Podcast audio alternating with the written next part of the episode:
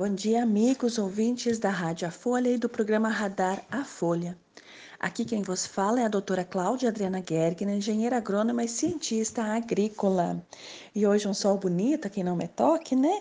E a gente fala sobre, conta uma história, na verdade, né? Uma história de um, um agricultor cientista, lá em 1890, escreveu um livro que chama Pães de Pedra. Quer dizer, ele observou que o pão, o trigo, era é, produzido é, em cima das pedras, né, no solo com pedras. E então ele chamou os trigos produzidos a partir da utilização de rochas moídas na agricultura de pães de pedra, né?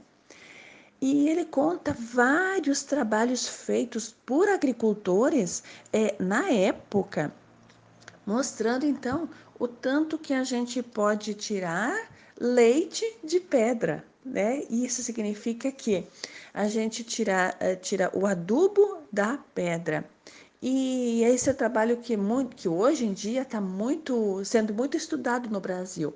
Mas tem um negócio interessante que eu quero contar aqui para vocês hoje de manhã. Ontem nós falamos do linho, da planta de linho que a gente faz tecido, né? A linhaça. E também falamos do algodão para fazer tecido.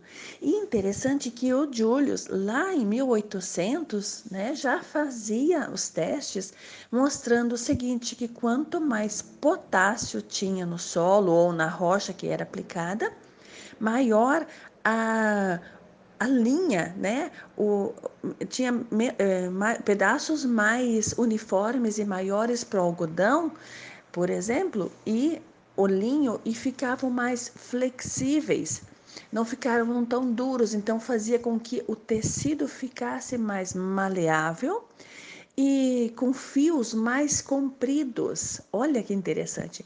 Enquanto que com cálcio, com cálcio, né, com muito cálcio, mais cálcio do que potássio no solo, vamos chamar assim, né, é, guardadas as devidas proporções, é, o cálcio fazia com que os, os uh, eu chamo, o tamanho das fibras de algodão e das fibras de linho que compõem os tecidos ficassem menores e mais rígidos. Isso fazia com que a roupa ficasse também cheia de pontinhos, né? Porque precisava amarrar e mais rígida, né?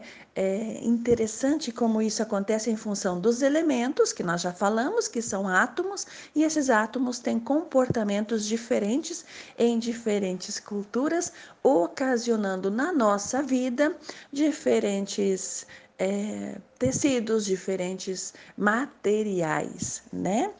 É, é muito bom falar com vocês todos os dias e muito obrigada pela audiência de todos e até amanhã.